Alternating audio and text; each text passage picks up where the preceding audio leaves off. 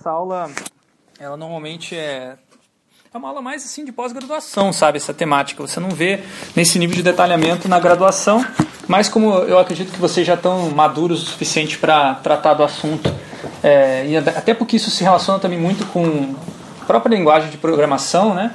É, eu resolvi adensar e não falar só sobre design de ícones, a parte prática, né? Como você desenha um ícone, que isso na verdade é mais tri é trivial, mas que qual o papel do ícone e de outras formas de representação numa comunicação, interação, uma interação humano-computador. Que, que, de onde vem essa palavra ícone? Uh, a palavra originalmente era utilizada para definir é, imagens pictóricas ou pinturas, afrescos que representavam é, Jesus Cristo e outros é, personagens assim fantásticos, da, maravilhosos, é, incríveis, é, é, sobrenaturais, transcendentais da, da cosmologia católica. Né? E eles, eles foram mais, se desenvolveram mais mesmo foi na, na igreja ortodoxa lá do, do lado oeste da, da, da Europa e da Ásia, né? E, e, esse daí é o mais antigo que sobrou, que é o Cristo Pantocrator, no século VI. Esse é, um, é considerado o ícone mais antigo que nós temos na nossa sociedade.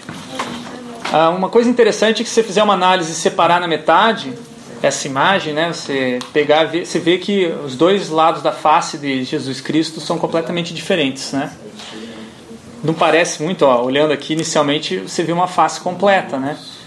Mas na verdade os dois lados têm afeições completamente distintas. E uma das interpretações feitas modernas é que ele estaria representando o aspecto dual de Jesus Cristo enquanto um homem um homem santo, mais um homem, e Jesus Cristo enquanto Deus, né, enquanto a, é, encarnação divina. Né?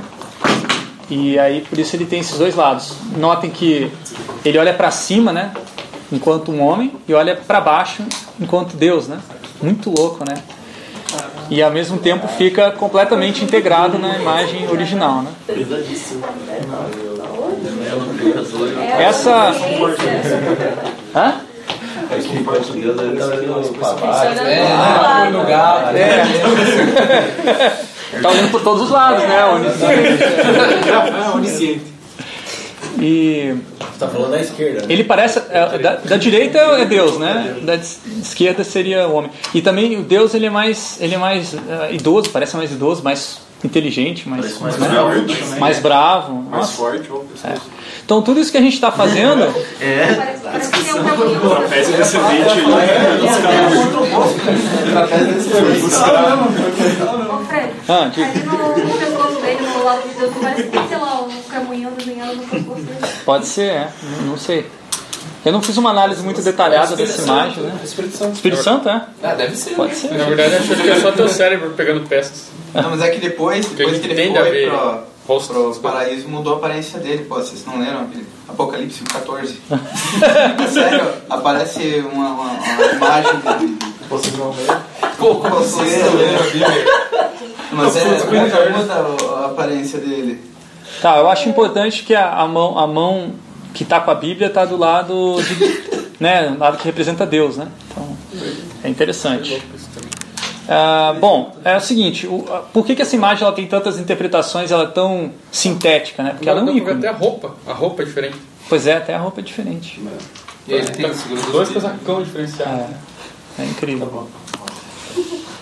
Só que é o seguinte, é, teve um movimento bem na, nessa região, né, da, na como é que é o nome da capital lá da Constantinopla, Constantinopla né, que tinha o Império Bizantino nessa época que era uh, católico, só que era católico ortodoxo, é, teve uma época que o pessoal falou assim, não, esse negócio de adorar ícones, adorar imagens, adorar estátuas, não é, não tem nada a ver com o cristianismo original. Vamos destruí-las, vamos queimá-las, vamos é, acabar com elas. Então teve um movimento muito forte chamado iconocla, é, iconoclasmo, é, que tentou destruir vários, vários, tentou não, conseguiu destruir a maior parte dos ícones que tinham sido produzidos aí naquela época de inicial do, do cristianismo. E aqui está uma imagem, uma, uma ilustração de um, um, livro que conta, que explica por que, que uh, o ícone ele é uma ofensa, digamos assim, a, ao cristianismo, porque ele restringe, digamos assim, a Cristo e a, as suas, suas diferentes representações a um, a um, um uma na verdade as diferentes representações seria o termo errado né?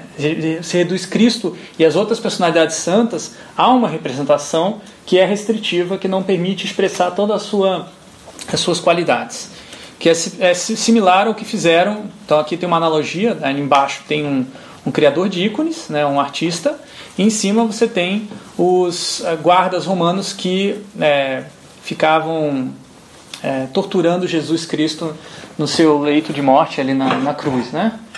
Então é, é equivalente. Você pintar uma imagem de Jesus Cristo era a mesma coisa que você é, restringir ele preso na cruz. É que entra também nas artes proibidas, né? Como é que é? Entra nas artes proibidas, né? Que os anjos trouxeram você pintar, escrever também, na verdade. Olha aí, ó. Curioso. os anjos caídos. É. Isso aqui a gente pode dizer que na verdade é uma, não é uma, uma exclusividade do cristianismo é, ortodoxo, nem tampouco de, do próprio cristianismo. Né? É, basicamente existe uma contradição nas sociedades humanas entre a representação e a realidade. Conforme a sociedade humana se utiliza cada vez mais desses meios, dessas artes obscuras, como é que é? Artes proibidas, é, artes proibidas. Que de representação, mas a gente tem uma contradição tensa entre a realidade. Será que isso aqui é real ou será que isso aqui é uma representação apenas e essa representação é falsa, não é real? Essa, isso é uma contradição que não se resolve em momento da sociedade, nem vai se resolver. Agora, em alguns momentos ela fica mais tensa, né? outros momentos ela fica mais de leve, mais de boas. Alguns momentos as pessoas aceitam que, bom, tudo é representação, outras vezes as pessoas falam, não, representação é do, do demônio, vamos destruí-las, vamos acabar com elas. Tá? Isso, às vezes, até esses movimentos coexistem também. É, a gente tem movimentos é, cristãos que são contra a representação e a favor da representação convivendo nos dias de hoje, de maneira razoavelmente pacífica, com exceção de algumas, alguns casos. Quem é, acho que conseguiu capturar muito bem essa contradição entre representação e realidade é o René Magritte, com essa obra é, Isto Não é um Cachimbo. A gente já discutiu ela aqui, né? Na prova, na prova cai. Ah, na prova caiu. caiu. Na minha caiu. minha caiu. Então, é, não, nem todo mundo caiu, mas... É, essa questão. Por que, que essa obra é tão, é tão incrível? Né? Porque ela tem um texto que contradiz a imagem. Só que o texto também é uma imagem, se você for pensar. Ela também é uma representação, o texto. Então ele não é tão mais verdadeiro, digamos assim, do que aquela imagem. É, por outro lado, como é que a gente pode falar de um cachimbo se a gente não tiver uma representação do cachimbo? Na própria linguagem falada, a gente vai estar dependendo de uma, uma, de uma representação. Então ele fica, na, ele deixa essa dúvida, né? Será que a gente não vive só no mundo de representações? Mas por outro lado, não seria isso falso e um pouco é, perigoso para nós nos é, basear toda a nossa vida em representações? Então não, dá, não tem uma solução fácil. Ah, vamos acabar com todas as representações. Ah, ou vamos é, desistir da realidade e acreditar só em representações. A obra não permite isso, porque ela tem os dois lados da mesma moeda. Né? Então no século XX ela se torna mais tensa, essa, essa contradição, eu diria, na minha análise, e chega a um ponto que a gente precisa criar uma máquina para representar coisas, representar muitas e muitas, muitas coisas, que é, ficou conhecido como computador, né? mas uma das maneiras de descrever o computador é uma máquina semiótica, é uma máquina que serve para é, processar, criar, manter representações ou signos. É, quem, eu acho que o, um filme que mostra muito bem essa, esse momento né, é o, o Jogo da Imitação, que conta a história do a parte da história da vida do Alan Turing, que é aquele que a gente estava discutindo semana passada, no teste de Turing, né, é, de inteligência artificial. Ele foi a primeira pessoa assim, a conseguir implementar o que ficou conhecido como depois como computador. Né? Ele, ele consegue desvincular a parte física, a realidade física da máquina, de uma representação de software. Foi o primeiro momento que há essa divisão entre software e hardware, foi com essa máquina que ele criou para decodificar as, uh, as comunicações alemãs que eram criptografadas. Então ele precisava rodar uma série de, é, uma série de, de algoritmos para detectar, testar uh, o, o código criptografado, só que ele não podia fazer isso linearmente. Ele tinha que fazer isso não linearmente. Se fosse linearmente, tivesse que ter uma peça física para cada uma das combinações, essa, essa máquina seria gigantesca, não daria para construir. Só que a partir do momento que ele pegou e desvinculou e criou uma, um, um campo intermediário que permitia uma abstração de que você representasse uma informação de maneira não física, né? usando um processo que eu particularmente não sei exatamente explicar, mas que permite essa representação num nível mais abstrato, ele conseguiu ah, finalmente ajudar a interceptar as comunicações alemãs, que eram, de outra maneira, uma representação codificada numa linguagem que eles não conheciam. Era, na verdade, existia uma realidade por ali, mas eles só tinham acesso à representação, não sabiam a que se referia aquela comunicação. É, os, os raios dos alemães ficavam passando no rádio deles, mas um zumbido maluco que ninguém entendia nada. Decodificando o código, eles puderam ouvir e saber onde estavam indo os alemães. Essas representações dos primeiros computadores, elas eram abstratas demais para que não era matemático ou engenheiro tal como Alan Turing. Então, primeiramente, essas máquinas tinham uma função militar, depois função industrial, é, econômica, né? mas eh, não era uma função que chegava, digamos assim, na, nas pessoas é, que são especialistas em outras áreas que não matemática, computação, ou pessoas que não são especialistas como como os usuários de modo geral. Né? Então, né, nessa época surgem alguns pesquisadores que começam a fazer experimentos para tentar tornar o computador mais acessível para a grande massa de pessoas que são especialistas em outras áreas, para que o computador fosse uma máquina de pesquisa científica para todas as áreas. E quem se destaca bastante nesse trabalho é o Douglas Egenbart.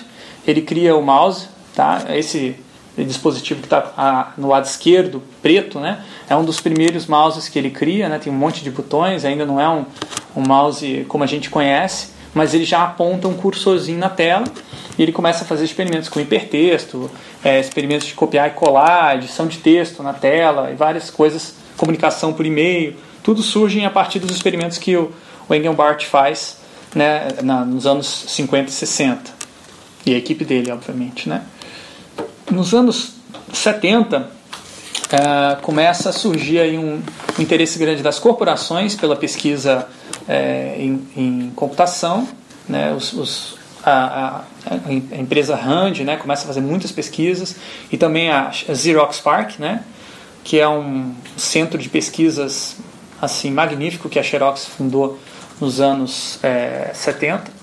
E um dos, um dos caras que trabalhava lá, o David Cranfield Smith, ele escreveu uma tese de doutorado que foi o primeiro momento que se definiu um ícone para interfaces gráficas. Então ele, ele na tese dele é bem interessante, uma tese em, no departamento de computação, ciência da computação que se baseia no estudo da arte, da cultura, da filosofia para definir uma linguagem de programação visual chamada Pygmalion. Essa linguagem visual é muito parecida com o que hoje a gente tem com Scratch, com, né, ou até mesmo com é, Max MSP, né, que são pequenos é, módulozinhos conectados por setinhas que passam, digamos assim, o resultado de um módulo para o outro. Em um sistema basicamente de input-output, inspirado muito aí no diagra nos diagramas é, de circuitos elétricos, que está do lado direito, a inspiração dele. Ele cria isso de uma maneira é, hipotética, que os ícones no, na interface gráfica seriam esses módulos, eles teriam uma vivência tanto abstrata, que seria funcional, né, ela teria uma representação é, que funcionaria para o computador, o computador conseguiria ler, e ao mesmo tempo uma representação concreta, porque as pessoas conseguiriam relacionar aquilo com uma decisão do dia a dia, tal como uma bifurcação você vê numa, numa estrada, então aquela, aqueles, aquela bifurcaçãozinha é um ícone da bifurcação que você vê numa estrada, parecida visualmente né, com aquilo. E ele faz, é, ele constrói essa ideia do ícone toda a partir da análise e estudo do trabalho do Leonardo da Vinci e outros grandes artistas que pintaram ícones é, religiosos. Tá? Então é muito curioso essa, esse início assim da, da, interface gráfica. Pouca gente menciona o trabalho do David Smith, o pessoal menciona mais o trabalho do Tim Mott, que é um cara que alguns anos depois ou mais ou menos é, alguns anos depois, sim. Ele ele está mais pensando em colocar em prática, digamos assim, esses conceitos é, do, da representação visual. Ele é um, é, um, é um programador muito mais focado, muito mais pragmático que o, o David. E ele estava pensando o seguinte: ó, nós temos um sistema já funcionando que é o, o, o Xerox Alto, que permite que as pessoas é, troquem informações numa rede e esses, elas mandam documento umas para as outras e tal, e tem que organizar isso no, numa, numa tela, numa interface gráfica, já existia interface gráfica, só não sabia o que fazer com isso. E aí ele pensa na ideia de, ah, vamos fazer pequenos desenhos, vamos ter, separar essa interface gráfica como se fosse uma metáfora da maneira como a, a gente organiza um, um escritório. Então, no lado esquerdo do, do sketch que ele fez, enquanto ele estava jantando, depois terminou o jantar, é, terminou o jantar com a esposa dele e não conseguia parar de pensar no assunto. Estava consumido mesmo pela ideia da, da, de fazer uma interface completamente diferente. E aí ele faz aquele, aqueles desenhos. Olha, já temos definido uma maneira certa de imprimir, de abrir um arquivo, de deletar, de mandar por e-mail. São ações entre documentos, dentro do documento. Né? É, é, ele, ele, ele pega assim, será que, como é que poderia ser ações interdocumento, entre um, um documento e outro. Ele começa a imaginar, a gente pensou muito já no espaço do documento, nas interfaces gráficas que a gente fez. E a gente pensar entre os documentos, o que está entre os documentos do, num computador, de uma interface. Daí ele tem aquela ideia grab and move, né, que é a ideia de você pegar e mover esses documentos de um lado para o outro, criando aí uma ideia de espaço, uma metáfora espacial. Na época eles chamaram isso de Office Schematic, mas hoje é conhecido como metáfora desktop, que é a metáfora como se fosse o topo de uma escrivania. Na verdade, originalmente a metáfora não era para ser o topo de escrivania, mas um escritório completo. E para as pessoas mexer, é, moverem os arquivos tal como elas movem os, as, as folhas impressas quando elas vão de um lugar ao outro dentro do escritório. Essa foi a ideia original que gerou a grande revolução das interfaces gráficas que a gente conhece hoje. O primeiro sistema que implementou essa, essa, essa ideia, né, esse conceito é o Xerox Alto, como eu falei, mas numa versão de 1974. Uh, ah, o, David Cran o David Cranfield Smith ajudou o Tim Mott né, a desenhar esses ícones e foi esse, essa invenção que tanto chamou a atenção do Steve Jobs quando ele teve a oportunidade de visitar a Xerox Park junto com sua equipe num acordo é, que foi acho talvez a maior barganha da história, né? pagou acho que algo como um milhão de dólares para fazer essa visita e ele viu essa interface gráfica, achou fantástica e, e, e pediu para a equipe dele na, dentro da Apple desenvolver algo parecido. E na verdade ele contratou também um monte de pesquisadores que estavam dentro da Xerox Park insatisfeitos que a Xerox não aproveitavam bem esses, essas invenções, né? No caso, o Xerox Alto, ele era focado em clientes corporativos. Ele custava muito, muito caro. Eles imaginavam um mercado assim de 200, 300 máquinas para o mundo todo. Quando o Steve Jobs viu, ele olhou e falou: Não, isso aqui permite que uma pessoa leiga use um, um computador. Isso aqui não é para o, o, o, diretor da empresa usar, que era a ideia do Xerox, do Xerox Alto. Isso aqui é para todo mundo usar. Por isso que o Macintosh é chamado The Computer for the Rest of Us. Tá? Que é o computador para o resto de nós. Em 1981, a Xerox continuou desenvolvendo esse, essa interface gráfica e lançou o Star, que é onde a interface gráfica se consolidou. Né? É um marco e lançou antes da, da própria Apple, né? uma versão muito melhorada. A Apple já estava começando a desenvolver o Lisa, né? que depois acabou se bifurcando e saindo dali a equipe do, que desenvolveu o Macintosh por causa de uma disputa interna. Mas na Xerox tinha o, o Star e uma coisa que eles inovaram em 1900, nesse, nessa versão de 1981 que eles fizeram vários testes com usuários para decidir qual seriam os melhores ícones para as, as determinadas uh, funções do, do computador. Então, ao invés de simplesmente desenhar e falar, ah, esse aqui é o melhor, eles interagiram muito com os usuários. Por quê? Existia uma cultura já nascente na Xerox Star de design centrado no usuário. Ali é, digamos assim, o, o berço dessa, dessa visão, dessa abordagem para a computação. E aí essa essa história, digamos assim, do berço dos ícones, ela tem o seu ponto de apogeu nos ícones icônicos que a Susan Kerr é, criou, Susan Kerr, não sei como pronuncia, para o primeiro Macintosh. Né? Eles concretizavam um conceito que não estava presente no Xerox que era o conceito de computação pessoal. Por isso que aparecem, é, em muitos momentos, uma antropomorfização é, das funções computacionais. Uma, uma coisa que está sendo representada é um software, é um programa de computador. Por que, que tem que ter uma mão? Porque é um computador pessoal. Tem uma mão e tem um rosto também. Né? Um rosto que, teoricamente, é um espelho do seu usuário. Então aquilo ali é como se fosse um espelho. Você se olhando no espelho, o seu computador é um espelho. É isso que está representado ali, implícito, digamos assim, nesse ícone do Maczinho, que ficou tão popular né, e que deu a base, digamos assim, para é, toda uma abordagem né, realmente centrada no usuário das interfaces gráficas. Eu acho que eu consegui pegar. De virar um Finder. O que? O qual? O, o ícone do Finder. Ah, sim, virou o ícone do Finder, sim.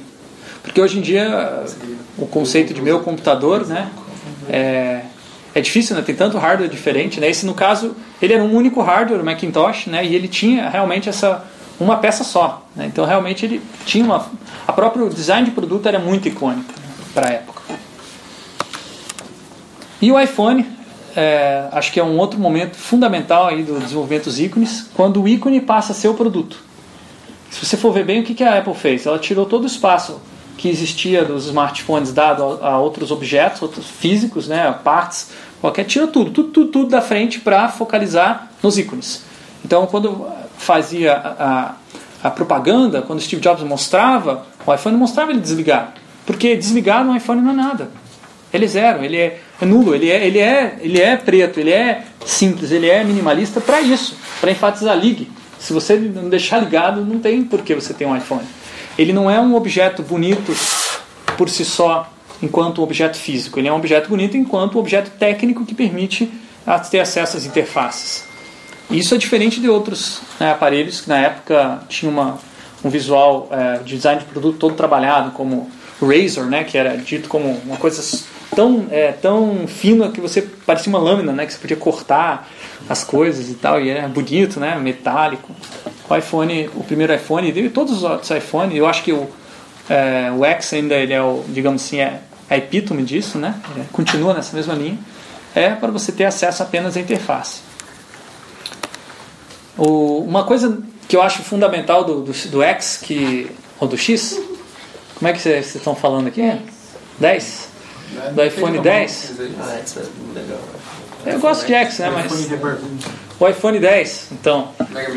Eu acho muito interessante os animojis porque eles são ícones também. Só que são ícones que se transformam, ícones dinâmicos, que estão é, se transformando de acordo com o rosto da pessoa. Então aquela ideia de, de espelho, que era uma metáfora que a Apple tinha criado lá com a Susan Kerr, hoje se tornou uma realidade. De fato, o iPhone ele é um espelho, só que ele é um espelho ainda mais é, interessante ou, ou, perigoso porque ele te está coletando sua imagem mesmo sem você estar tá sabendo que ele está fazendo isso, muitas vezes. Né? é, e no Animoji você não vê você mesmo como você é, você vê você mesmo como você gostaria de ser naquele momento, né? que é a imagem do, no caso do galo aí, do, da galinha, né? E a gente, né, quem foi para WWDC teve a oportunidade de ver isso, foi muito bizarro esse momento, né? O, um engenheiro da Apple aí, todo serião, de repente começa a fazer um monte de careta na frente do, do iPhone dele, mostrando que ele realmente é, não? enfim. Muito bacana é esse momento. Né? Por que, que os ícones eles são tão importantes, tão relevantes para a interação no computador? Bom, isso eu já mencionei, mas vale enfatizar. Ele relaciona um conceito abstrato a uma experiência concreta. Conceito abstrato é computacional, experiência concreta é um, uma, um conceito físico, alguma coisa que você conhece já, que você sabe como ela funciona, que você já tem uma relação é, concreta com ela. São mnemônicos, ajudam na memorização e no reconhecimento, são fáceis de rápidos de localizar na tela, mais rápido que um texto, porque a leitura é mais rápida, economiza espaço e permite internacionalização. Um ícone não precisa ser traduzido de diferentes linguagens, salvo algumas exceções. E por fim, o que a Apple vem explorando de maneira magnificamente é o ícone enquanto um objeto de afeto emocional. Tá? O Animoji, quem não, né, não duvidava disso, com o Animoji ficou óbvio, né, que a função principal do ícone para Apple é emoção, afeto. Vamos fazer uma, uma dissecar o ícone então? Quais são as partes constitutivas dele? Isso aqui é o Find My iPhone, que foi um, ícone, um dos ícones que o, o Everaldo Coelho comentou na semana passada, né, naquela conversa. Uh, ele, eu estou fazendo uma análise. É interessante vocês perceberem que O Everaldo, ele, ele mostra, digamos assim, a experiência dele prática ali desenvolvendo, né? Eu estou mostrando mais a experiência analítica. Não vou falar tanto da parte de criação, até porque o Everaldo já mostrou um pouco como é que se cria um, um ícone em cenários bastante diversos, né? É, eu vou focalizar mais na análise para vocês entenderem como que o ícone funciona, de certa forma. Então, o ícone funciona porque ele tem uma anatomia que é mais ou menos consistente, hoje é estável, digamos isso, entre as diferentes interfaces. Tem um fundo, que pode ser variável, né? não faz parte do ícone, mas ele interfere no ícone. Por exemplo, se você fizer um ícone vermelhão e colocar num fundo azul, você provavelmente vai ter alguma interferência de cor. Então, para isso, você tem uma borda. A borda serve para você colocar uma cor intermediária, por exemplo, um, um branco, que vai é, impedir que o vermelho brigue com, com o azul. Tá? E causa aquela tremulação, fenômeno de tremulação, quando as cores estão muito é, contrastantes. Você tem a, a, iluminação, a maior parte dos ícones ele simula uma iluminação que vem de cima para baixo, né, da, normalmente da esquerda para a direita. Quem sabe dizer por que, que vem de cima para baixo? Porque o sol vem de cima. Porque o sol vem de cima, porque as lâmpadas vêm de cima. Se você colocar uma lâmpada embaixo, não vai iluminar tão bem, né? Hoje é um filme de terror, né? É, por causa da gravidade, basicamente, também, né? Então a gente tem uma lógica de iluminação de cima para baixo e, incrível que pareça, alguns designers às vezes insistem em colocar a iluminação de baixo para cima, só para fazer diferente. Mas o problema é que quando tem vários ícones todos iluminados de cima para baixo, você tem um ícone iluminado de baixo para cima, pode ficar muito estranho, né? É, que mais? Você tem uma simulação, uma, uma, uma, sugestão de um movimento, de algo, embora a imagem seja estática, a maior parte dos ícones ele sugere uma ação, porque isso ajuda a pessoa a perceber o que vai acontecer se você usar aquele ícone. Então, nesse caso, é a, é a linhazinha do radar girando. Né? E você tem uma cor predominante. Não é muito bom você misturar muitas cores diferentes num ícone. É bom que tenha uma cor só é, predominante. Por quê? Porque no processo de memorização e no processo de reconhecimento, uh, os usuários eles vão fazer uma simplificação da imagem. Tá? Então, é, começando com a memorização, você vê aquele ícone como está na tela, do lado direito, a imagem complexa.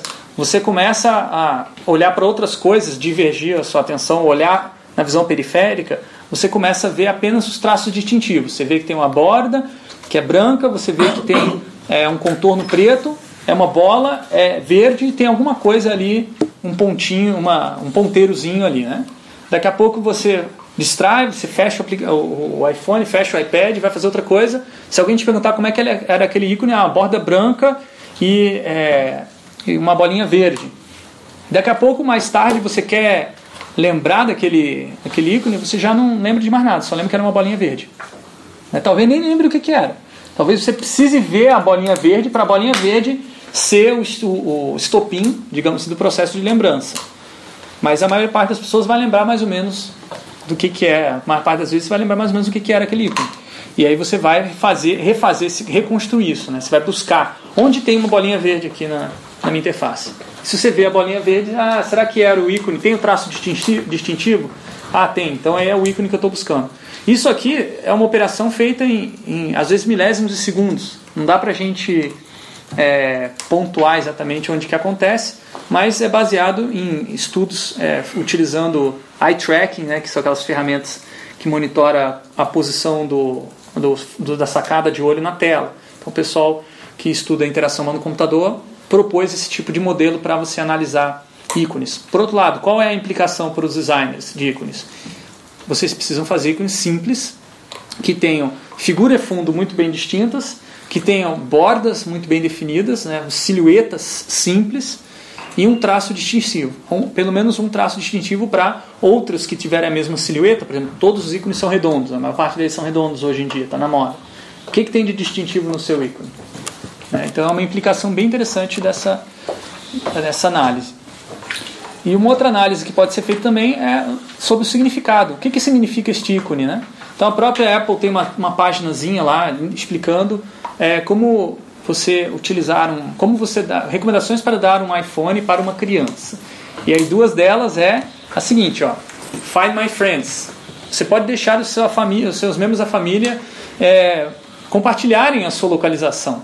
Só que isso é feito de maneira voluntária. O, o membro vai receber uma, uma notificação sua dizendo: Ah, eu queria saber onde você está. Né? E o membro da família pode responder sim, revelar a localização.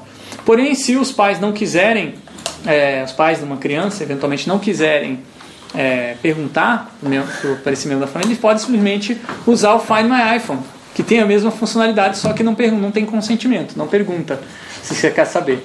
Né? E você pode olhar em tempo real onde está o, o iPhone daquela pessoa. Então ele não diz, você pode. É, é curioso que nessa mesma tela ele diz: você pode saber onde estão os seus amigos se eles quiserem, e se você pode saber onde está o iPhone quando você quiser. Mas ele não fala do amigo ali do lado esquerdo, pode ver. Né? Ah, só se sua, seu, seu, é, se por acaso for perdido, roubado seu iPhone, você pode encontrar da criança. Não, você pode encontrar a criança a hora que você quiser mesmo. Você pode vigiar a sua criança se você quiser, usando o Find My iPhone. Só não conta para ninguém. Só não conta para ninguém. É. Então é curioso que na verdade poderia ser unido num aplicativo só essa, essas funcionalidades, mas por conta de, um, de uma contextos de uso diferente, diferentes, ele aparece é, separado, né? E, obviamente, que o significado é, é, tem a ver com essa normalização da vigilância, a vigilância acontecendo uma coisa normal, aceitável, todo mundo pode ser vigiado, privacidade não existe mais, as crianças já têm que nascer sabendo que não são, não podem ter privacidade, né? e, e que objetos militares é, é, hoje são cotidianos, tal como armas, metralhadoras, né? Não, o radarzinho é, é, eu acho que é o de menos, né? Se comparar com as outras coisas que as crianças estadunidenses têm acesso, né? Então tudo isso vem à tona quando você mostra um ícone desse e você coloca um radar para representar uma, uma funcionalidade de encontrar a localização do telefone. São questões que às vezes, por exemplo, o Everaldo podia, pode ter feito aquilo ali de maneira intuitiva. Alguém deu a ideia, sem pensar exatamente nessa é, densidade, digamos assim, de, significados. E, e nisso reside provavelmente a genialidade do trabalho dele. Ele conseguir perceber todas essas tendências e sintetizar uma proposta de ícone que faz todo sentido. No Brasil, nós temos uma teoria de interação humano-computador original chamada engenharia semiótica. É, é uma das grandes contribuições, digamos assim, à pesquisa na computação que nós fazemos aí para o mundo. Ah, quem criou essa teoria é Clarice Siquenes de Souza, professora da é, PUC do Rio de Janeiro. E ela propõe que o computador ele pode ser uma, é uma máquina né, para capaz de processar signos, não só computar números é, e impulsos elétricos, mas também signos que podem ser usados para se comunicar né, entre uma pessoa e uma pessoa e entre uma pessoa e outra pessoa. Então ela propõe a interface como um processo de comunicação. Esse aqui é o modelinho básico da engenharia semiótica que fala do principal fenômeno, que é a metacomunicação. O que, que seria isso? É uma comunicação sobre a comunicação. Então, são dois processos de comunicação que acontecem dentro da semiótica da interação humano-computador. Uma é o usuário com o computador, a outra é o designer com o usuário. Então, aqui você tem um usuário através do. Né, você tem um designer, melhor, que cria a interface, que tenta comunicar ao usuário o que, que é possível fazer com aquele software olha, pode fazer isso, pode fazer aquilo, não pode fazer isso, não pode fazer aquilo. Então ela cria uma aplicação que é como se fosse uma mensagem que passa né, pelo uso do computador como um canal de comunicação e aí o usuário pega essa mensagem, interpreta ela de diferentes maneiras e usa aquele computador para os seus fins. Essa é, comunicação é unidirecional porque, uma vez que a interface está projetada pelo designer, é, não existe uma como o usuário falar, responder, é, essa, esse processo de comunicação. Eu acho que essa teoria está um pouco desatualizada nesse ponto, porque hoje existem sistemas onde o usuário pode dar respostas, principalmente através de estatísticas de navegação. Existem sistemas muito dinâmicos que a interface pode se transformar em tempo real, até mesmo mediado aí por é, sistemas de inteligência artificial, que eu acho que é, restringe um pouco essa ideia de unidirecionalidade. Mas eu entendo a função principal desse modelo é para que os designers pensem muito bem como que os usuários vão interpretar aquele, aquela mensagem, porque uma vez que você falou, uma vez que você é, é, produziu, lançou o seu produto, é difícil você mudar isso. Né? Então é melhor que esteja bem pensada essa comunicação. Isso, nesse sentido, essa implicação do, modelo faz todo sentido para nós que somos trabalhamos com isso. Né? Uma das distinções mais interessantes dessa teoria da engenharia semiótica é que existem duas maneiras dois aspectos principais que a metacomunicação pode focar. Um é o operacional, que é como a maior parte da teoria de interação humano-computador focaliza, que é como usar esse software. Então, a maior parte dos esforços, esforços de pesquisa né, nessa área, seja em usabilidade, acessibilidade, arquitetura da informação, é vamos mostrar para o usuário como funciona esse aplicativo, como ele pode usar. Porém, não mostra por que usar. Isso é o que a engenharia semiótica chama de metacomunicação estratégica. E esse é um dos pontos que eu tenho visto nos aplicativos de vocês que mais vocês estão penando.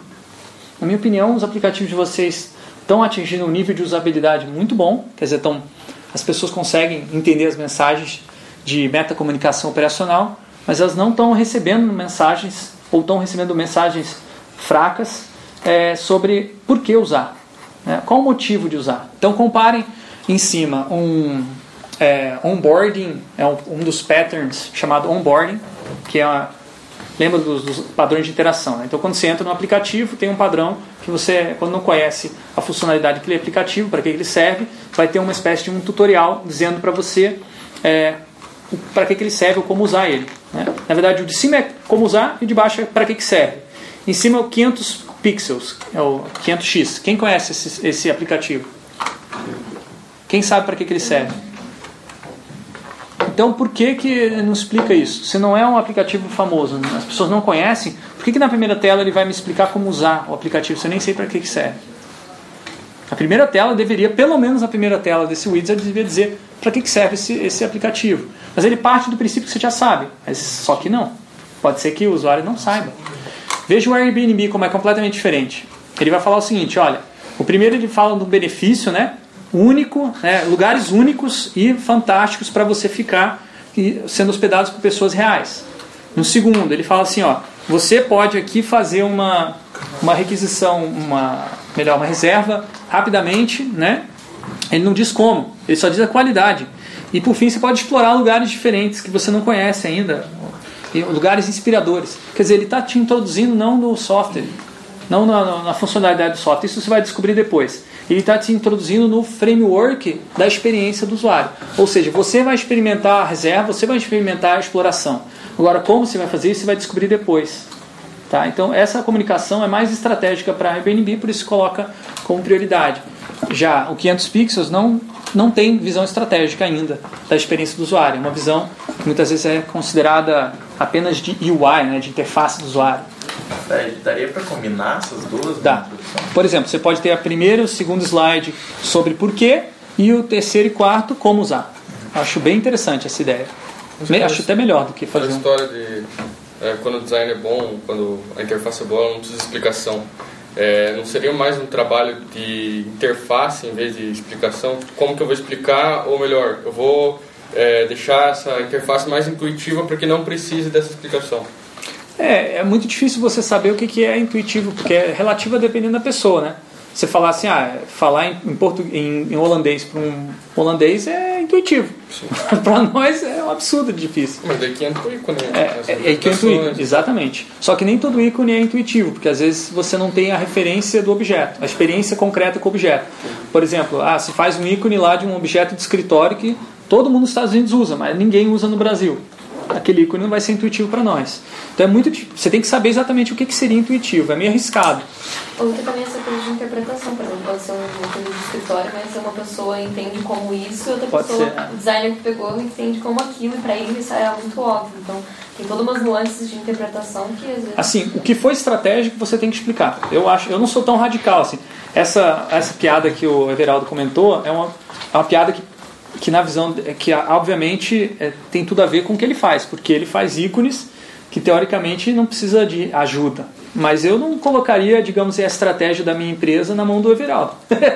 ele é um designer, ele não é um estrategista. Né? Você tem que ter uma outra pessoa que focaliza mais na experiência do usuário enquanto uma coisa mais completa. Né? Que é uma coisa que ele, ele ao, ao longo dos anos, não sei se vocês perceberam, ele está cada vez mais ampliando a perspectiva dele. Né? No começo ele era apenas ilustrador, hoje ele é um, um designer de UX, mas eu ainda acho que ele ainda tem alguns aspectos de, de experiência do usuário para ver, como por exemplo design de serviços, né, experiência integrada, por outros canais, que ainda são questões novas para ele, para a maior parte dos profissionais nessa área. Né? Que é uma coisa que o Airbnb é fundamental.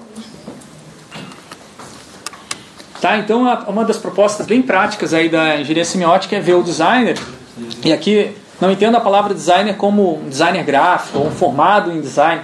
Designer aqui pode ser um cientista da computação, tá? Eles usam o termo para uma pessoa que projeta a interface. E, e vocês estão projetando interface, devs aqui estão projetando interface a roda, estão sendo designers nesse momento. Talvez não são por formação, nem queiram ser por formação, mas é, estão atuando como designers quando criam uma interface, que é basicamente uma tradução do código de programação para um código que um usuário consegue entender, uma linguagem, melhor dizendo, né?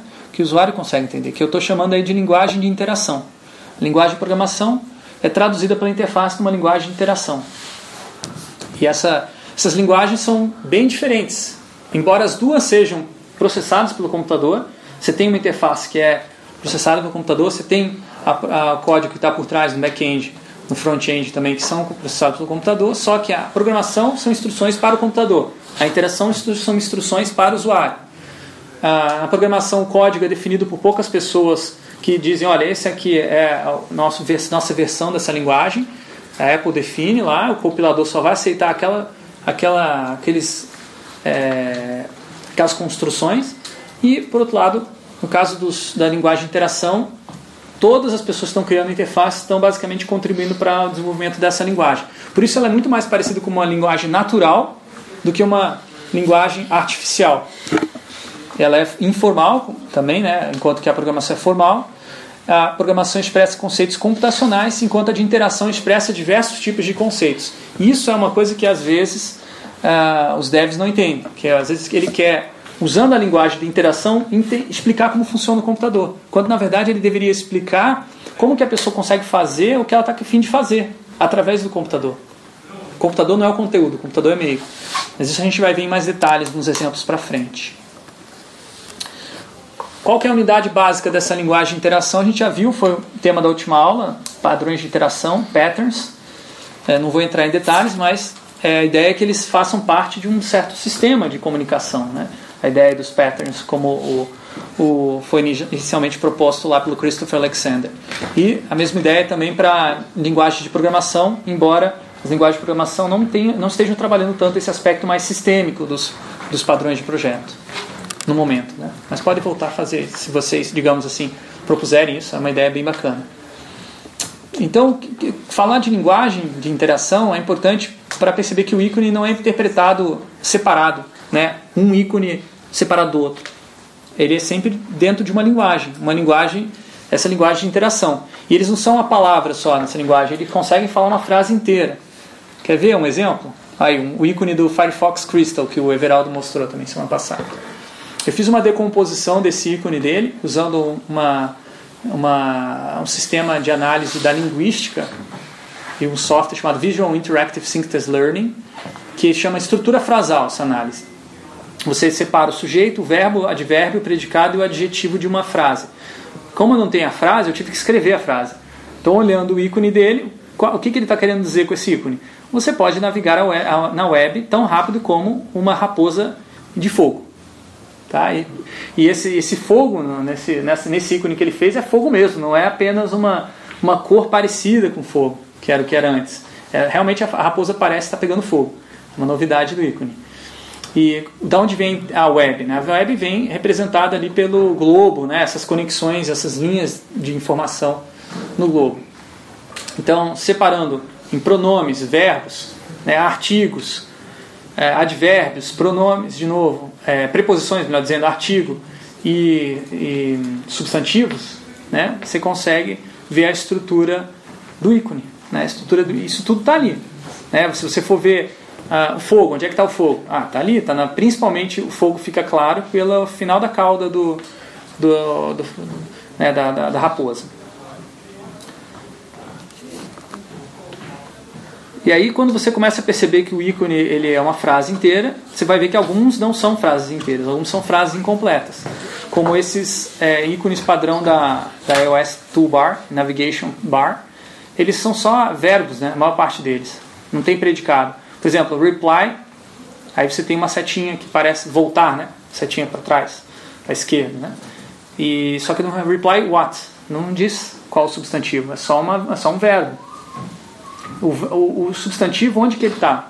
Né? O reply, o reply o que? O predicado dele. Está no contexto. Está no contexto, exatamente. Tá, provavelmente está em cima, né? né? Se você colocar na, na ou está em cima ou está embaixo da tela. É alguma coisa que está ali na, na sua view, está dizendo, colocando de uma maneira mais técnica. Né? Então são verbos. Se você pensar como verbo, se for criar uma, um ícone para colocar na toolbar, navigation bar, e ele não representar uma ação, provavelmente está fazendo um ícone ruim para navigation bar e toolbar. Tá? Ele deve representar alguma espécie de transformação, uma mudança que vai acontecer no objeto que está na sua view. Já para a tab bar, uh, normalmente é o contrário. Você tem aí um, um, verbo implícito e você tem um substantivo. Né? Um substantivo bem variado, mas o, o verbo sempre é o mesmo, é acessar, abrir. Né? Colocar na view, carregar na view. Né? Você vai carregar o quê? Favorites, featured, history, contacts. Tá? Veja que esses ícones são muito diferentes desses. Tá? Muito diferentes. Agora, imagine que num futuro próximo, ou em algumas situações específicas, você pode querer uma mistura dos dois, né? Você pode querer, pode ter, por exemplo, é, um favorites, você pode ter os ícones de favoritos lá, estrelinha, e você vai ter um, um estrelinha com um xizinho para apagar a estrelinha, um estrelinha e um maisinho para apagar, aí você tem uma frase completa no ícone, tá? Eu, eu, eu, eu quis mostrar isso aqui só para vocês verem como é um ícone, aqui é um ícone completo, aqui é um ícone que não é uma frase completa, né? mas você pode fazer isso. E agora na home, na, no home screen, qual é a característica principal desses ícones? Adjetivos. Se tem verbo, se não tem verbo, isso não importa. O que importa para a Apple é, é, expressar a experiência que aquele aplicativo vai permitir. Por isso que o uso de cores é tão bem pensado, né? tão consistente também. É, as formas né? e as metáforas que eles utilizam são todas para qualificar a experiência de uso. Não tanto para dizer o que, que você vai fazer com aquele aplicativo, mas mais para dizer como você vai se sentir se você fizer aquilo ali. É, se vocês forem utilizar verbos, substantivos e adjetivos numa família de ícones, né, vocês usarem isso de maneira consistente, as pessoas vão conseguir perceber que essas, cada ícone desse faz parte de uma família. Um exemplo bem interessante atual é a é família de ícones do Spotify. Eu aprecio bastante esse projeto. Acho que está bem é, consistente. Você pode ver que as espessuras das hastes dos ícones são todas iguais. É, os ícones têm curvas muito parecidas uns com os outros. Os ângulos são parecidos às curvas. Quando é quebrado isso é para fazer uma distinção, mas mesmo assim é, existe uma certa consistência né, de tipo de ângulo que eles estão utilizando. Isso gera uma, uma experiência de, de, de uso né, bastante unificada. Contribui para o branding da Spotify. Só que se você fizer muito consistente, os seus ícones forem muito parecidos, isso não vai ser bom para o usuário, porque ele vai ter dificuldade de reconhecer diferenças. Lembra quando a gente falou da, da, da silhueta do ícone, como ela é importante para o processo de memorização e reconhecimento? Então, em cima tem um, um projeto gráfico de uma linha de ícones parecidos que uma designer estava fazendo e ela refletiu que não era uma boa ideia fazer daquele jeito, que era melhor fazer ícones diferentes mesmo, fazer de propósito ícones mais complicados, mais complexos, porque para que cada um tenha uma forma, uma silhueta que está logo abaixo, né, distintiva. Tá? Então, isso é fundamental para o de baixo, a linha de baixo não é o ícone de fato que ela criou, é como ela enfatiza a silhueta e a diferenciação, a variação formal que existem entre os ícones. Bom, a gente está analisando agora a parte mais prática que eu vou falar aqui para vocês, que é a parte sobre a forma. A forma do ícone e o que ele informa para vocês, para o usuário, melhor dizendo, na interface. É, só que a semiótica não estuda apenas relações formais, ela estuda relações estruturais e funcionais, que é o que na, na linguística é conhecido como dimensões semânticas e pragmáticas da linguagem. Então, até agora a gente estava falando sobre sintática dos ícones, se pensar como uma linguagem da interação. Agora a gente vai falar sobre semântica e pragmática, estrutura e função, que é um pouquinho mais complicado de articular tudo junto, né? Para isso a gente vai usar um, um, conceito de signo do Charles Sanders Peirce, que é um teórico da semiótica bastante famoso, americano, já datado, já, acho que do começo do século XX, mas muito influente. Existem várias escolas de semiótica, tem a francesa, tem a russa, tem a, a, a escola brasileira, né, que vem aí das Clarice Siquemes, mas eu vou usar aí a, a, a visão do Pierce, né, que influenciou a escola brasileira da Clarice, né, de Souza. Então ele divide o, o signo, basicamente é, um, é uma coisa que se re, representa outra coisa para um determinado objetivo, para um determinado fim. Então essa frase define o que é signo. Aí os termos técnicos que o, o Pierce utiliza é representame para aquilo que representa, ou seja, uma pasta na janela do Finder, o que ela representa, o que, que ela está representando, o que, que é, a pasta está no lugar de 01010101, né? que na verdade está no lugar de sulcos no disco rígido. 01. Então tem uma série de representações que eu não vou mostrar aqui na verdade, né? mas que estão implícitas. O que, que representa uma pasta é um, são dados no seu disco rígido. Agora, o que, que a pessoa interpreta disso? O que, que ela sente? Qual o efeito dela ter acesso a essa pasta específica no Finder? Ela vê o álbum de fotos dela. É isso que é o interpretante. É o que acontece de fato com aquela representação. Ela não está vendo uma pasta, ela não está vendo os dados no disco rígido, ela não está vendo o sulco no disco rígido, ela está vendo, né, a, ela está vendo as fotos dela. E esse, essa operação semiótica é a mágica do ícone. Você não vê uh, o que está sendo representado originalmente. Você vê aquilo que você interpreta a partir do que está sendo representado. Só que esse processo de semiose, como é descrito pelo Peirce, né, ele não acaba nunca, porque um signo leva a outro signo, que leva a outro signo, que leva a outro signo. Então, quando você vê o seu álbum de fotos, você interpreta isso, ele se transforma em uma representação de um objeto que é uma lembrança. Você se lembra de um álbum impresso. E você pensa, puxa, poderia imprimir essas fotos, estão tão legais, eu podia compartilhar com a minha avó, podia dar de presente, aí você já entrou em outro signo. E daqui a pouco, pô, será que eu, onde que eu vou imprimir isso? Né? Já é outro signo. Então esse processo de é, semiose, né, ele é considerado ilimitado pelo Peirce. Só que é, dentro da engenharia semiótica ele não é ilimitado. Ele tem é, fim. E esse fim, pela semiótica, engenharia semiótica, chama breakdown. Momento em que a pessoa está é, pensando, está construindo signos, de repente, pá, alguma coisa acontece inesperada que ela interrompe a semiose dela. Mas quando chega uma terceira instância, assim, ele começa só a repetir o ciclo, né? Porque tem o primeiro contato, aí depois você sente e depois você lembra, né? Uhum. Daí. É, que o dele também, né?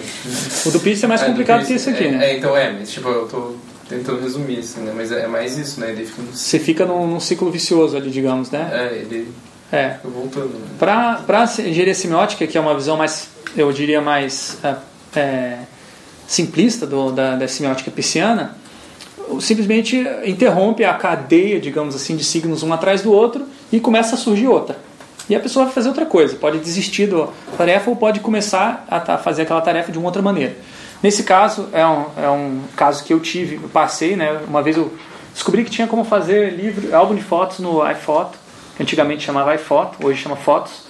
E aí eu montei lá o álbum, fiquei horas fazendo aquilo ali. E quando eu fui descobrir como é que imprimia, percebi que não tinha opção de imprimir no Brasil. Hoje em dia eles mudaram essa interface, provavelmente depois de ter passado por muitas pessoas reclamando, né, que tinham perdido tempo fazendo o álbum. E quando você vai é, criar um álbum, na hora eles já perguntam onde é que você está, né, para saber se você tem uma, um lugar para imprimir. Não tem no Brasil, infelizmente esse serviço não está disponível. É, lá na WWDC, eles falaram que futuramente eles vão permitir exportar o arquivo de livros para você imprimir em qualquer print shop que você quiser, qualquer a, a lugar. Mas ainda não lançaram isso, mas prometeram que vão fazer isso.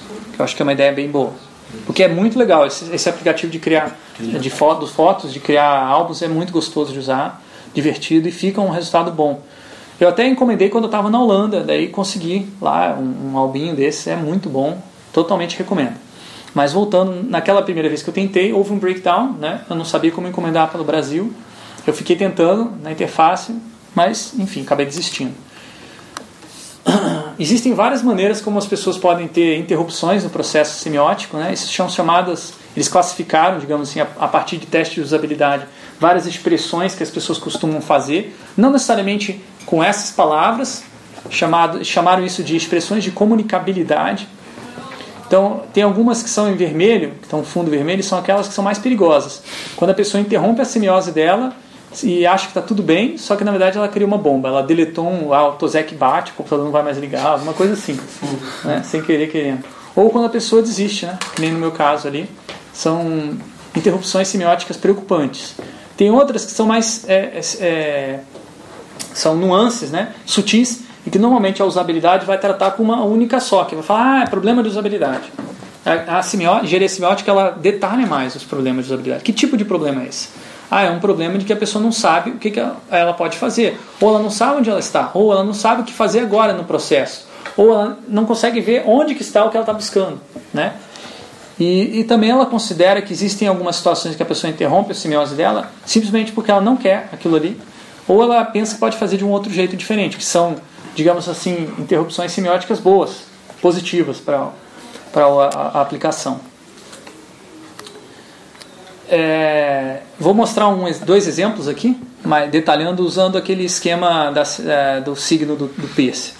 Então, um caso clássico de é, interrupção semiótica. Os primeiros.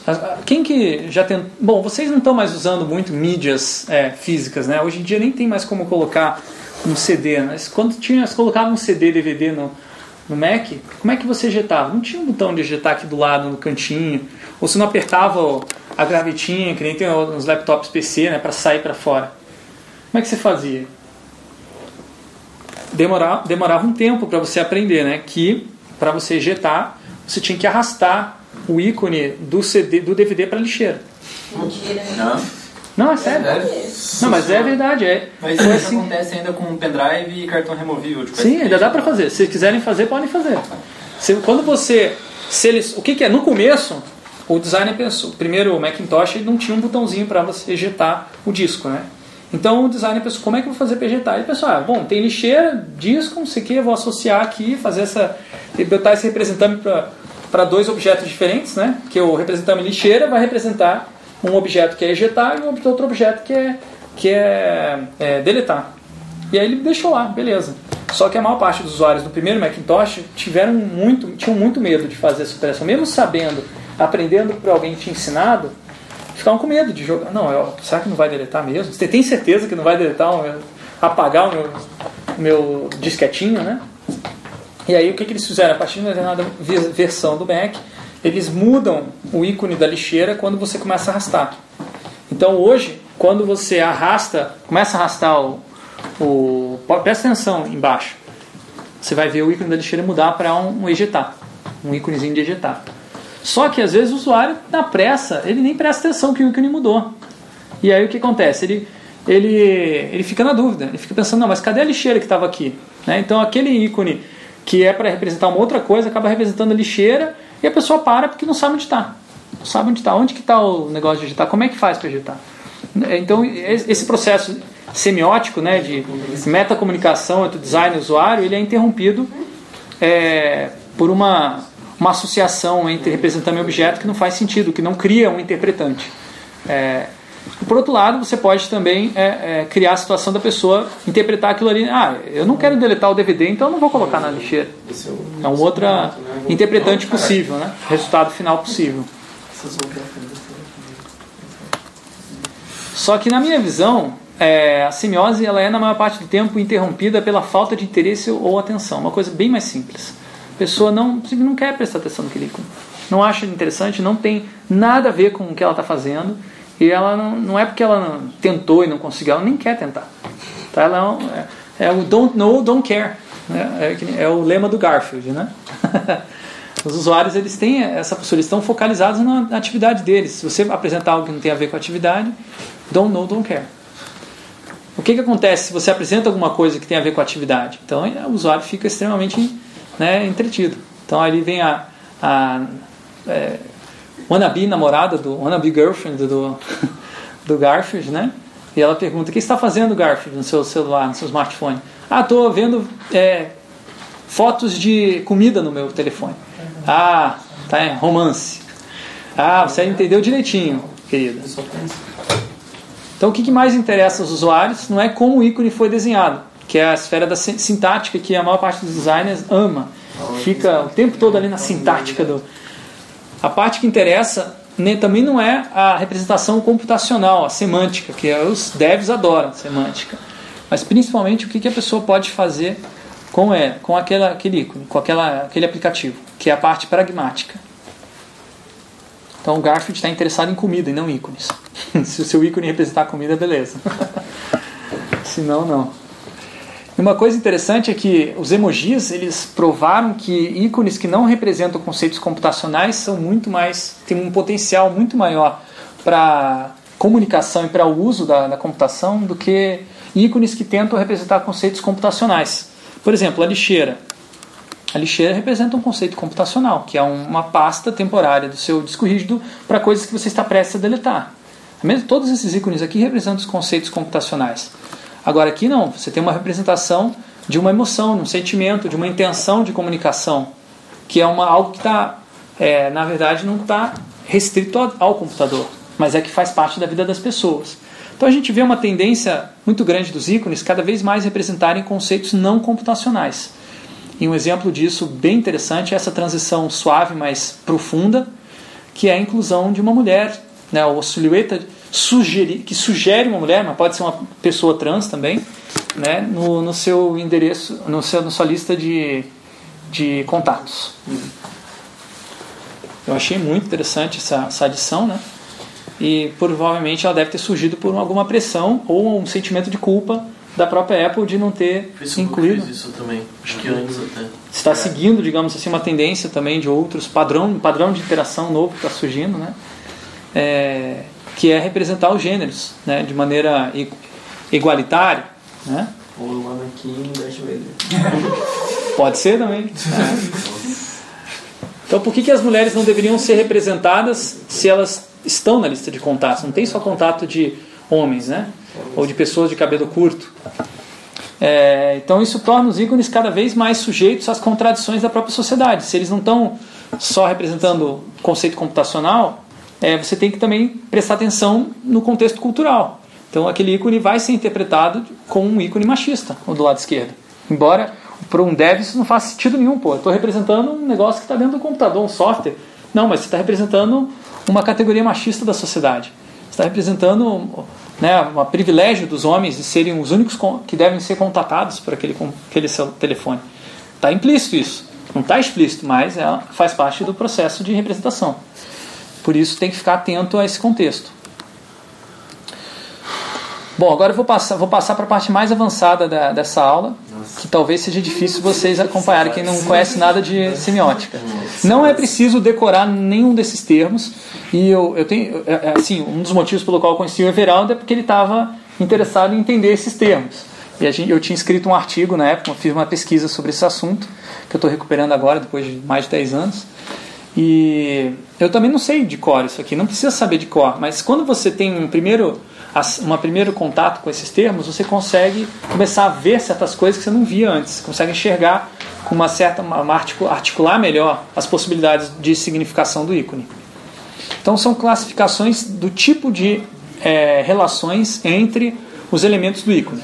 A primeira, isso é chamado tricotomias na semiótica. A primeira tricotomia é, são as relações que o representante tem com ele mesmo. São totalmente sintáticas aqui. Tá? Então, o qualisigno seria o ícone representando uma qualidade muito clara. Nesse caso, a iconicidade. é um ícone representando a iconicidade. Tá? Um ícone cheio de ícones. Que é um, provavelmente você pode utilizar esse ícone para um, um configure os seus ícones, customize os seus ícones do seu sistema. Né? Então é um ícone que fala de si mesmo, uma qualidade de si mesmo é muito pronunciada. O sim signo é um ícone que tem uma particularidade indelével, uma coisa que reconhece aquele ícone como sendo único. Não tem nenhum outro ícone igual àquele ali. Mesmo na sua reprodução variada, ele vai ser diferente, que é um animoji.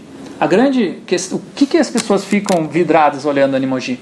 Não é por causa do, do, do personagem. Não é o personagem que faz é as expressões, o detalhamento das expressões faciais, é, faciais que são os trejeitos da pessoa. O trejeito da pessoa que é o interessante do animoji. E que a gente não conseguia expressar com os emojis normais. Esse, essa sutileza e a, a velocidade com que você consegue expressar através do reconhecimento facial é o que faz essa, essa é, é invenção ser tão fantástica. E tem a particularidade também que carrega a voz da pessoa junto. Também então, tem é isso. mais, ainda mais pessoal ainda. É, eu diria que é um outro signo, né? A parte sonora, mas você tem toda a razão. Então, sim signo particular, tá? uma relação particular da representação consigo mesmo. É que aquela representação ela não pode ser reproduzida uh, de uma, uma, outra representação e ser igual. Ela sempre vai ser particular. E o legio signo é aquele que é o pelo contrário. Ele é sempre igual, sempre consistente, nunca muda. É uma lei. Tá? Então toda vez que você apertar esse botãozinho, esse ícone, você vai desligar o computador. Desligar o celular, desligar. E quando você desligar, meu, é caminho sem volta.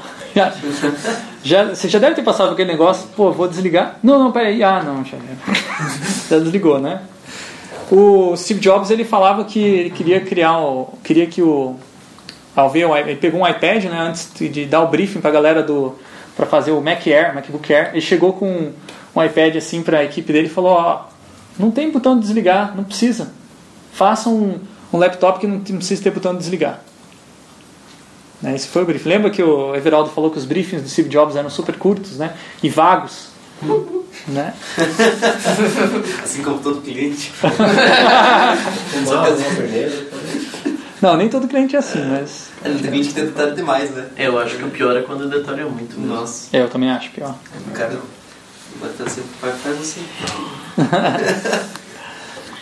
essa, essa, então foi a gente olhou agora representame e ele mesmo. Agora vamos ver as relações entre o representame e o objeto que ele está representando. São três: similaridade, causalidade, arbitrariedade. E aqui entra uma, uma coisa curiosa que dentro da semiótica pisciana, a palavra ícone ela é técnica e ela significa somente as imagens que ou signos que têm relação de similaridade com o objeto.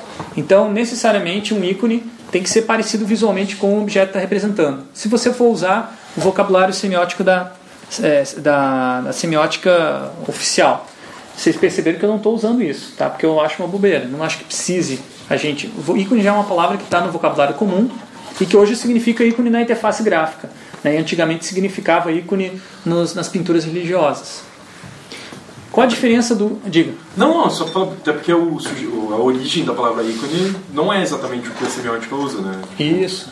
Então, acho que até mais próximo do uso corriqueiro. Hoje, é. corriqueiro. Concordo. Então isso aqui é um, é um termo técnico que eu nem acho tão importante. Mais importante é ver que às vezes o ícone pode representar algo que é similar a ele visualmente, às vezes ele pode é, representar algo que, que demonstra que há uma causa entre o objeto e o ícone. Então, no caso, o objeto é a data, né? ele está representando a data de hoje. E o ícone muda de acordo com a data de hoje. Então, ele é um ícone dinâmico, esse ícone do calendário. Então, 17 de julho demonstra que existe uma causa e efeito entre a data e o ícone, a representação dele. É, e, por fim, um ícone simbólico. Ele não tem nenhuma relação entre o representante e o objeto é, definido arbitrário. Ah, esse símbolo, por que, que o mais. O que, que a adição é assim? O que, que tem a ver isso com a operação matemática abstrata? Nada. É uma convenção. Todo mundo está usando isso. Tá? Então, é, no, lado esquerdo, você tem uma análise feita pelo Nadan, que é um, pesquisador de semiótica para computação, feita, sei lá, 20, 30 anos atrás, né? que ele, separa, ele pegou uma calculadora e representou ela de maneira icônica, indéxica e simbólica, mais abstrato, menos abstrato. E você vê como a Apple vem mudando o ícone de, da calculadora usando essa. É, fica, digamos assim, navegando por essas opções aí. É bem interessante ver a evolução desse ícone. Agora, nesse momento atual, é o de cima que está ali no canto superior direito, que é mais icônico. Eu gostei, eu particularmente prefiro um ícone icônico do que um ícone abstrato, simbólico, né? E a terceira, a última tricotomia é a relação entre representante e o interpretante. Lembrando que o interpretante é o que acontece com o signo, que de fato o efeito dele, né? E aí você pode ter uma certeza que vai acontecer aquilo ali, vai ter um fato, aconteceu, e uma possibilidade, não sabe se vai acontecer. Pode ser que seja aquele interpretante, pode ser que não, tá? Então, quando você vê o, o íconezinho do microfone, você não sabe se a Siri vai entender você. Você não tem ideia nenhuma. Então é uma possibilidade, é um rema. É um rema, é uma possibilidade de que ela entenda o que você tá, vai dizer. O discente é um, esse, essa imagem que ela é meio icônica, né? Não tem o, tamanho, o padrão de um ícone, mas ela é icônica porque ela representa né, uma, uma, uma coisa que está acontecendo em tempo real, que é a, o processamento das suas ondas sonoras, ele reage. Então é fato, é fato, ela está me ouvindo. Você consegue ver ali é uma espécie de conexão que existe entre a sua fala e a representação visual. E por fim tem um argumento. Aí é certeza, certeza que ela te entendeu ou que não te entendeu. Né? Ela, tá, ela fala alguma coisa ali, no caso, responde a sua, ao que você está falando. Né? Então, às vezes um, um, ícone ele vai te dar uma relação de certeza que vai acontecer algo, às vezes ele vai deixar no ar o que se vai acontecer não vai acontecer. E às vezes o próprio ícone vai ser um fato, vai ser uma representação direta. Aqui, nesse caso, o 17 de julho também é um, um discente. Tá? Também pode ser a relação entre representante e interpretante é discente, porque é um fato que é hoje é 17 de julho. Você não precisa abrir o ícone para ver. É, existem muitas possibilidades de representação se você considerar essas relações que eu mostrei para vocês. Quem faz isso magistralmente é o Scott McCloud, um dos livros, melhores livros, acho que é o melhor livro de semiótica que eu já li, que é o Desvendando Quadrinhos. Quem que já viu? Desvendando Quadrinhos é um livro sobre história em quadrinhos escrito em formato de história em quadrinhos. Por isso ele é muito gostoso de ler, óbvio, né? E ele explica todos esses conceitos de semiótica que eu estava passando para vocês uh, com quadrinhos, de maneira muito acessível. Um do, uma das páginas que eu trago aí é esse diagrama que ele mostra que é, uma representação uma, da face humana ela pode ser muito realista, muito próxima da realidade, muito né, nesse sentido é, icônica, né, no canto inferior esquerdo, né, muito próximo à realidade, é quase um retrato. E no canto inferior direito você tem a representação é, de, uma, de um rosto humano simbólico, um símbolo que é a rodinha, os dois olhos, o tracinho, pronto, isso aqui é suficiente para representar uma face. Mas por que, que você sabe que aquilo representa face? Porque é um, é um símbolo reproduzido convencionalmente. Se mostrar aqui para um homem das cavernas que nunca viu, talvez ele não reconheça como uma face. Agora, lá em cima, você tem a relação do ícone, do, do representante com ele mesmo. Tipo, é a imagem pela imagem, pura e simplesmente, uma forma geométrica ou uma forma cubista, né? Que é a representação chama atenção por si mesmo. Já não consegue ver um rosto numa forma cubista. Por quê? Porque está querendo mostrar que a gente também é um uma representação. E agora um, um momento de uma mensagem sobre a semiótica que muitos designers às vezes não, não entendem, tá? O designer lê, ah, agora eu estudei um monte de semiótica, agora eu sei como manipular os signos para ter os interpretantes que eu quero, né? Para que as pessoas entendam exatamente o que eu quero mostrar. Não vai acontecer isso. Por quê? Não sei se vocês viram, mas a semiose ela não, não é, ela não acontece na, dentro do design só. Ela continua, continua no usuário, continua nos outros usuários. Quer dizer, é um processo sem fim e sem controle, né?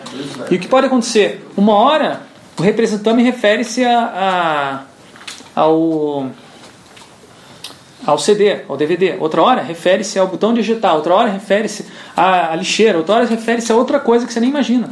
Então, isso é chamado objeto dinâmico. Tá? É uma característica da, semi, da semiótica.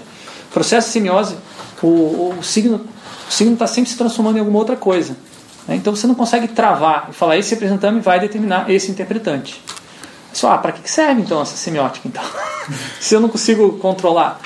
Você não consegue controlar, você consegue criar condições aí para a gente lembrar da nossa aula sobre como projetar a experiência. Você não pode dizer o que a pessoa vai experimentar, você pode criar condições, possibilidades para a pessoa experimentar de maneiras variadas que são mais parecidas com o que você está interessado. Uma, uma gama de possibilidades. Você queria falar alguma coisa, Não, que é, ao mesmo tempo é dinâmico, mas a gente ainda usa o disquete para salvar as coisas. Ah, pois é. Mas está mudando, né? Não, é, eu tipo, acho que tá mudando, tá, tá mudando. Mudando. Tipo, o... na web mesmo você já não Sim. vê disquete mais. É. Até porque tem o autosave, né? Sim. Não também por que mais existiu o disquete, mas é curioso mesmo. É, e o save agora tem dois tipos de save. Tem o save no device e tem o save do cloud, né? É.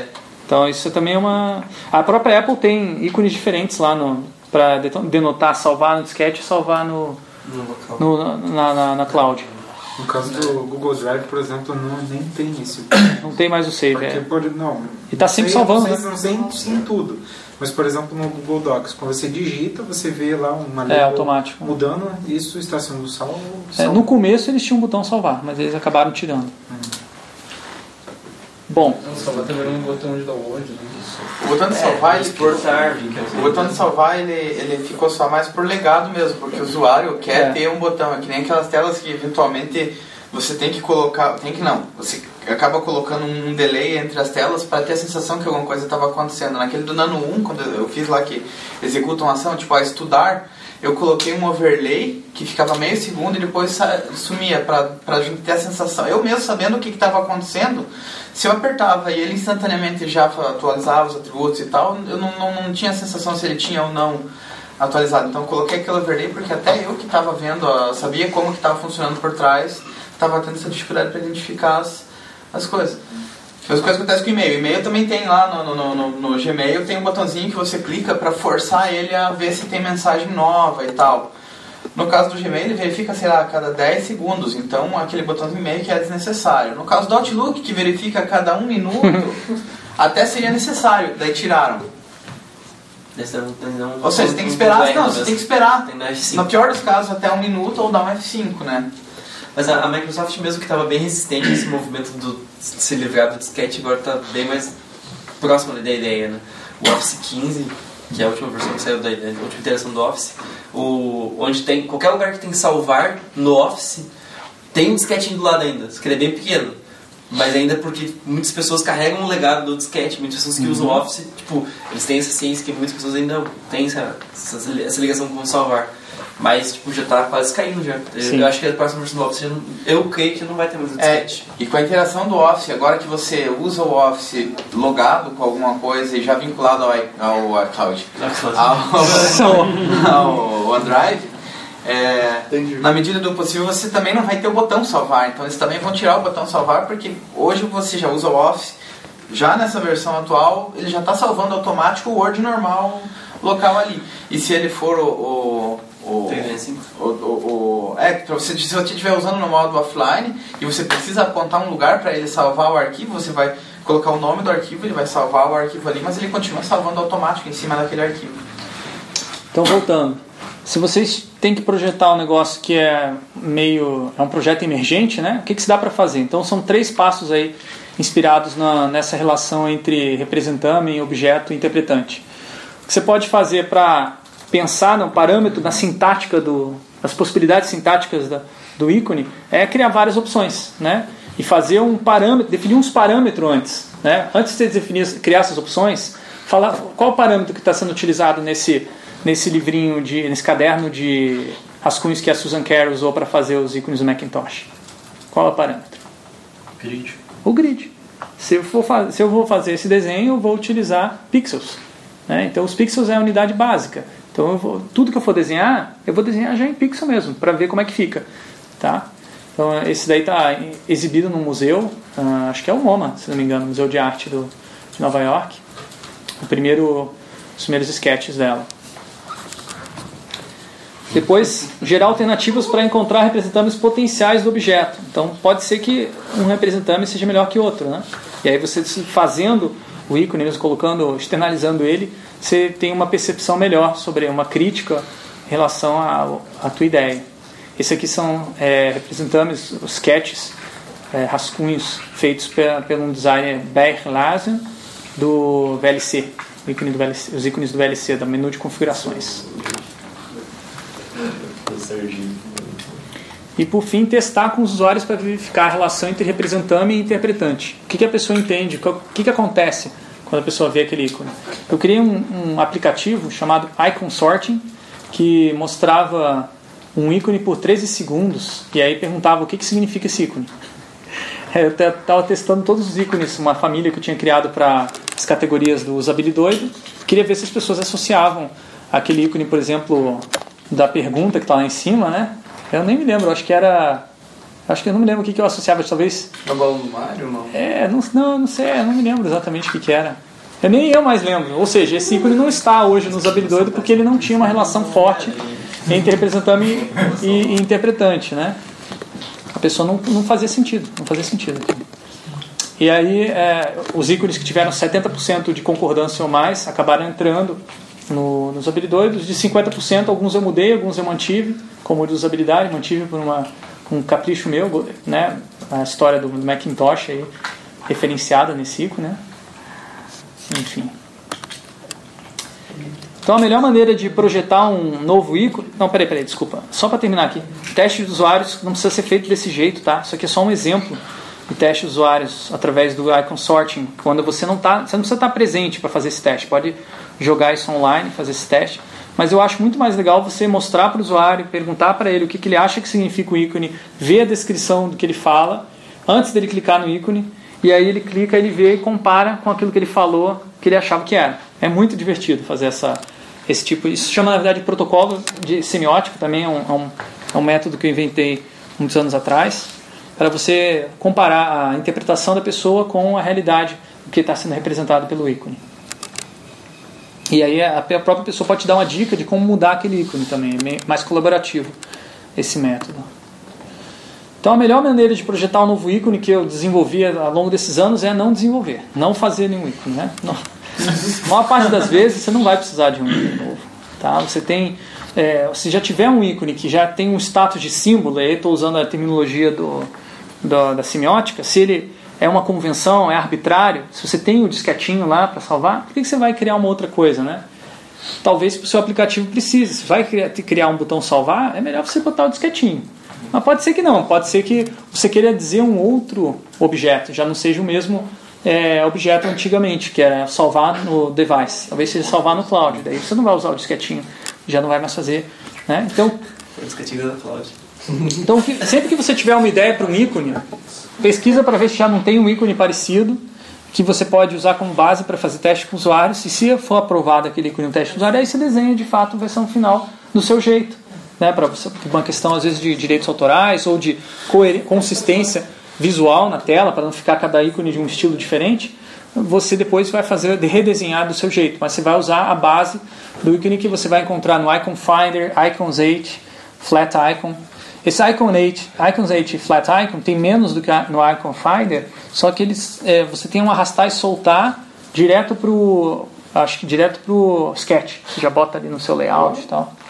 Aí você faz a busca, tem um aplicativo que você baixa, faz a busca, no, arrasta e solta no Sketch, está pronto, os três pixels, três vezes lá, tudo certinho você usar. Flat Icon muito bom. Só que tem versão paga, né? Não é todos os ícones que você consegue ter de graça. Tem que dar. É, tem, que dar os créditos. Se usar os, tanto o Icon 8 quanto o Flat Icon, se usar a Icon deles, tem que dar. É a famosa BG. Ah, Como? Deixa pra lá, deixa pra lá. Vou pegar, vou pegar, seus, vou pegar, Ah, seus, entendi. pegar seus códigos aí usar. Então, como você já tinha, Eu tô brincando. você já tinha comentado, né, que o, o ícone da, do salvar ele está se tornando caduco, né? Está sendo se tornando um anacronismo. É, tanto é que crianças hoje estão achando que quando vem disquete que é um ícone salvar impresso em 3D, né? Então o que, que acontece? Essa, isso é o que a gente chama de contradição entre representação e realidade. Chega uma hora que aquela representação não tem mais nada, a ver com a realidade. Então ela morre, aquela representação. Né? Mesmo quando ela é convencional, como o disquete, que atravessou gerações, né? mas uma hora vai morrer. Então fiquem sempre atentos que às vezes você pode pegar um ícone nessa base aqui que já não faz mais sentido nenhum. Tá? Vamos fazer o primeiro exercício. Então agora, primeiro só para dar uma visão geral dos exercícios, são, são muito divertidos. Tenho certeza que vocês vão gostar. São exercícios que não é para criar ícone, porque isso na verdade eu acho que vocês, pelos ícones que eu vi dos designers, está muito legal. A parte de criação, mas a parte de significação é que está fraca. Às vezes o ícone está bem desenhado, mas ele não significa nada. Ele está ali e ele cumpre a função dele de marcar uma posição ali na tab bar, que é o que o ícone precisa fazer, né? No final das contas, mas ele não significa nada. Muitas vezes não, não não bate um interpretante, não cria um interpretante que você deseja. E essa parte de relacionar re- representante, objeto, interpretante é que é a parte que eu gostaria de reforçar com esses exercícios, tá? Estimular isso para ser uma coisa bem rápida. Por outro lado, para os devs que não, não desenham ícones, não estão acostumados a desenhar ícones, é isso que vocês estão precisando, na verdade. Não, vocês não precisam saber desenhar com a mãozinha ali. Você precisa analisar, olhar para um ícone já desenhado e ver o que, que ele pode significar naquele contexto. Não precisa desenhar ícone. Dev não precisa desenhar ícone. Pode pegar nessas bibliotecas que eu mostrei, só que você tem que saber a- em que lugar que vai funcionar aquele ícone e para qual função que ele vai representar bem.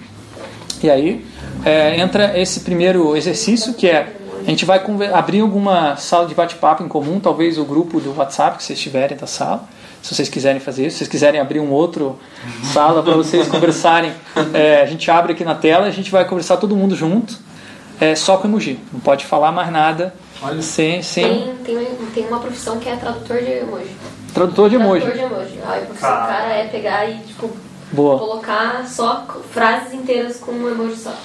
Eu tava no grupo que a galera tava usando no Telegram, você colocar o emoji ele saber o que. Então, hoje, hoje nesse exercício todo mundo vai virar tradutor de emoji, tá? Com, emoji é complexo. Eu já tive um grupo no Facebook daí que a galera tava comentando, nos comentários tava conversando com, com GIF.